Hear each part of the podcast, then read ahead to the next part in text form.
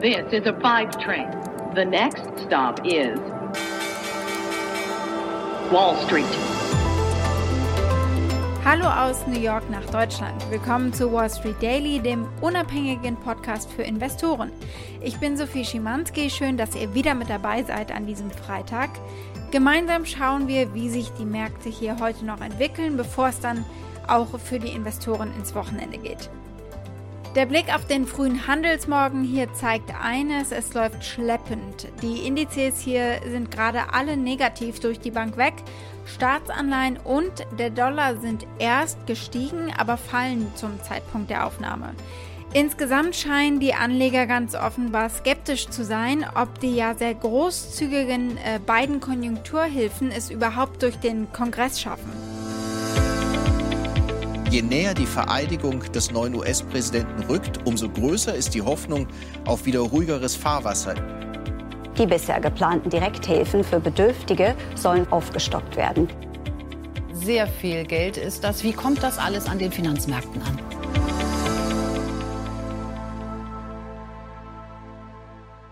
Was habe ich heute konkret für euch im Angebot? Wir wissen also endlich mehr beiden Details ähm, zu seinen Konjunkturhilfen und die Marktreaktion. Dazu gucken wir uns auch an zu dem 1,9 Billionen Dollar schweren Hilfspaket. Wir reden außerdem über die frischen Berichtsergebnisse von drei Banken, JP Morgan, Citi und Wells Fargo. Und als letztes schauen wir auf eine neue Aktie, Poshmark. Die sind nämlich erst gestern an die Börse gegangen und wir schauen, wie es bislang so gelaufen ist.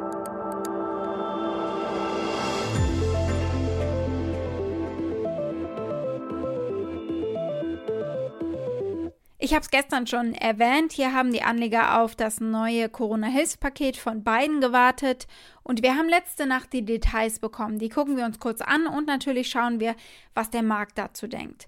Joe Biden hat die Rede sehr emotional begonnen letzte Nacht. My fellow Americans, it's been 343 days since the virus that has ravaged our nation tragically claimed its first life. And there's no time to waste. We have to act and we have to act now. Also gestern wussten wir die Höhe des Pakets insgesamt 2 Billionen Dollar. Nun kann ich euch sagen, es sind 1,9 Billionen und äh, das Paket umfasst unter anderem mehr als 400 Milliarden US-Dollar, um den Einsatz von Impfstoffen zu beschleunigen, sodass zum Beispiel Schulen bald wieder öffnen können.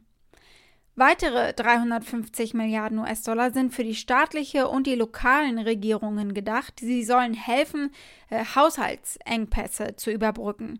Und dann gibt es die sehnsüchtig erwarteten 1400 US-Dollar Stimulus-Checks, also Direktzahlungen an Einzelpersonen. Das verspricht zumindest Joe Biden.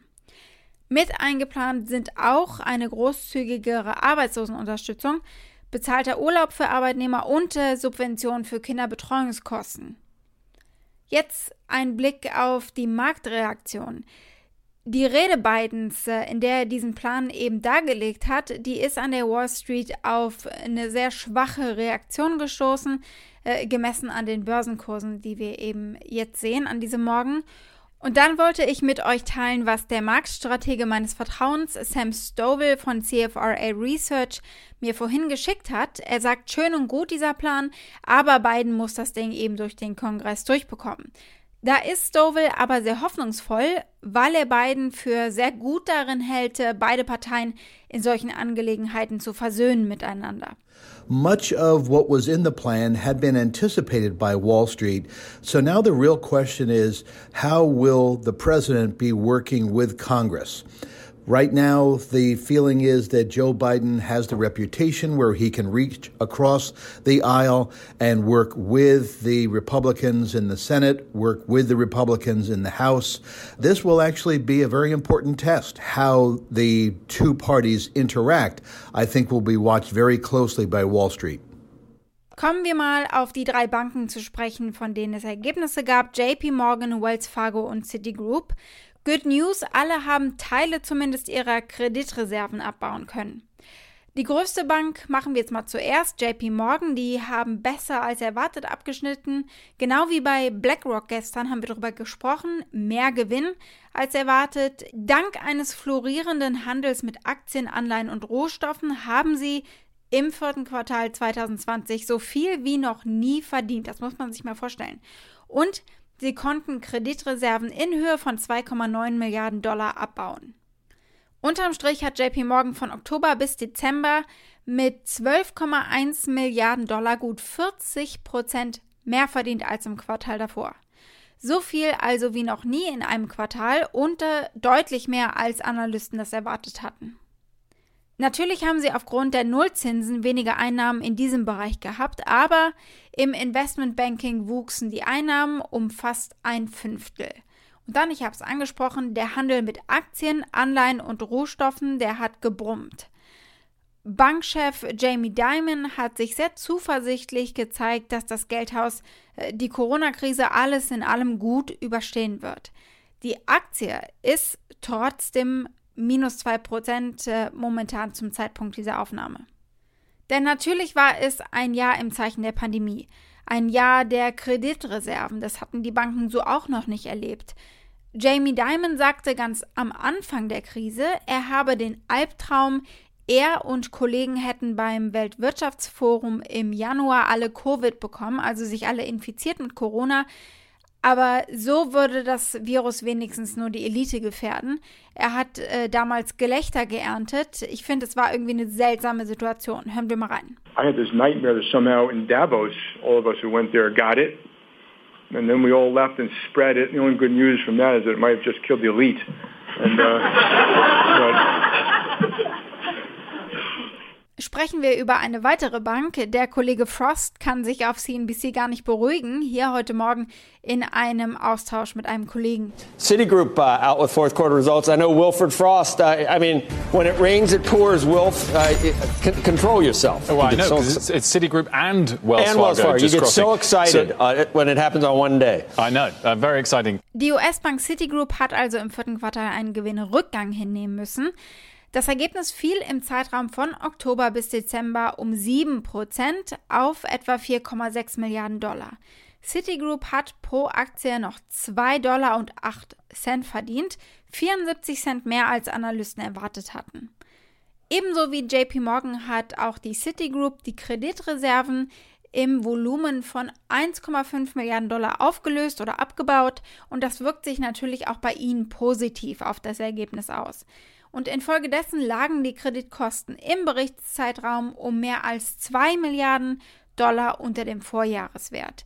Die Aktie fällt sehr viel deutlicher als die von JP Morgan, nämlich mit etwa 5%. Last but not least ein Blick auf Wells Fargo. Dank der abgebauten Risikovorsorge, genau wie bei den anderen beiden Banken, äh, haben sie im vierten Quartal mehr verdient. Der Gewinn kletterte um 4% auf 2,99 Milliarden Dollar und der Gewinn lag bei 64 Cent pro Aktie und damit äh, leicht über den Erwartungen. Da hatten die Analysten 60 Cent erwartet. Das Institut hat vor allem davon profitiert, dass äh, diese Risikovorsorge, die sie eben abbauen konnten, um 823 Millionen Dollar unter dem Vorjahresniveau lag. In der ersten Jahreshälfte letzten Jahres hatte Wells Fargo noch mehr als 14 Milliarden Dollar zur Seite gelegt. Auch wenn sich die Finanzlage verbessert hat, leidet der Gewinn natürlich weiterhin unter den Folgen der Pandemie und das ist ein Sonderpunkt bei Wells Fargo äh, unter juristischen Problemen. Wells Fargo ächzt ja schon länger unter äh, hohen Sonderkosten wegen der Affäre rund um Fake-Konten, die sie angelegt haben, um Zahlen zu schönen und äh, anderer dubioser Geschäftspraktiken. Erschwerend kommen geringere Erträge wegen niedriger Zinsen hinzu, also das bei ihnen natürlich die gleiche Geschichte auch. Die Aktie reagiert mit äh, deutlichen Kursverlusten auf diese Quartalsergebnisse. Inzwischen stehen sie bei minus 7%. Unsere Aktie des Tages ist Poshmark, hat also nichts mit Banken zu tun. Man kennt sie hier in den USA gut. Poshmark ist ein Internetmarktplatz für gebrauchte Kleidung, Schuhe, Accessoires, also so ein bisschen wie eBay und Etsy. Also da kannst du deine Klamotten verkaufen. Poshmark verdient Geld an jeder Transaktion. Und seit gestern kann man eben auch Aktien kaufen von denen. War es ein guter Tag für Poshmark-Anleger? Na, lassen wir doch einfach mal die kurze Begrüßung zwischen CNBC-Reporter und dem CEO für sich sprechen. Danach bringe ich euch die Details. Joining us this morning, first on CNBC, is the founder and CEO of Poshmark, Manish Chandra. Manish, congratulations. Thanks for being with us. Thanks for having me. It's a great day. Die Aktien haben den ersten Tag nach Marktdebüt mit mehr als 141 Prozent plus abgeschlossen. Und äh, am Mittwoch davor hatte Poshmark seinen Börsengang mit 42 US-Dollar pro Aktie bewertet. Die Aktie steht momentan etwa bei einem Kurs von knapp 100 Dollar. Also am ersten Tag gleich ein super Ergebnis. Wall Street. Damit war es das für heute mit Wall Street Daily. Danke fürs Zuhören. Schreibt mir gerne, äh, was euch interessiert, auf welche Unternehmen oder auf welche Aktien ich mal genauer schauen soll. Mailt mir einfach oder schickt mir auch gerne per Mail eine Sprachnachricht an wall-street-daily at mediapioneer.com. Und damit wünsche ich euch einen guten Start ins Wochenende und hoffe, ihr seid am Montag wieder mit dabei. Eure Sophie.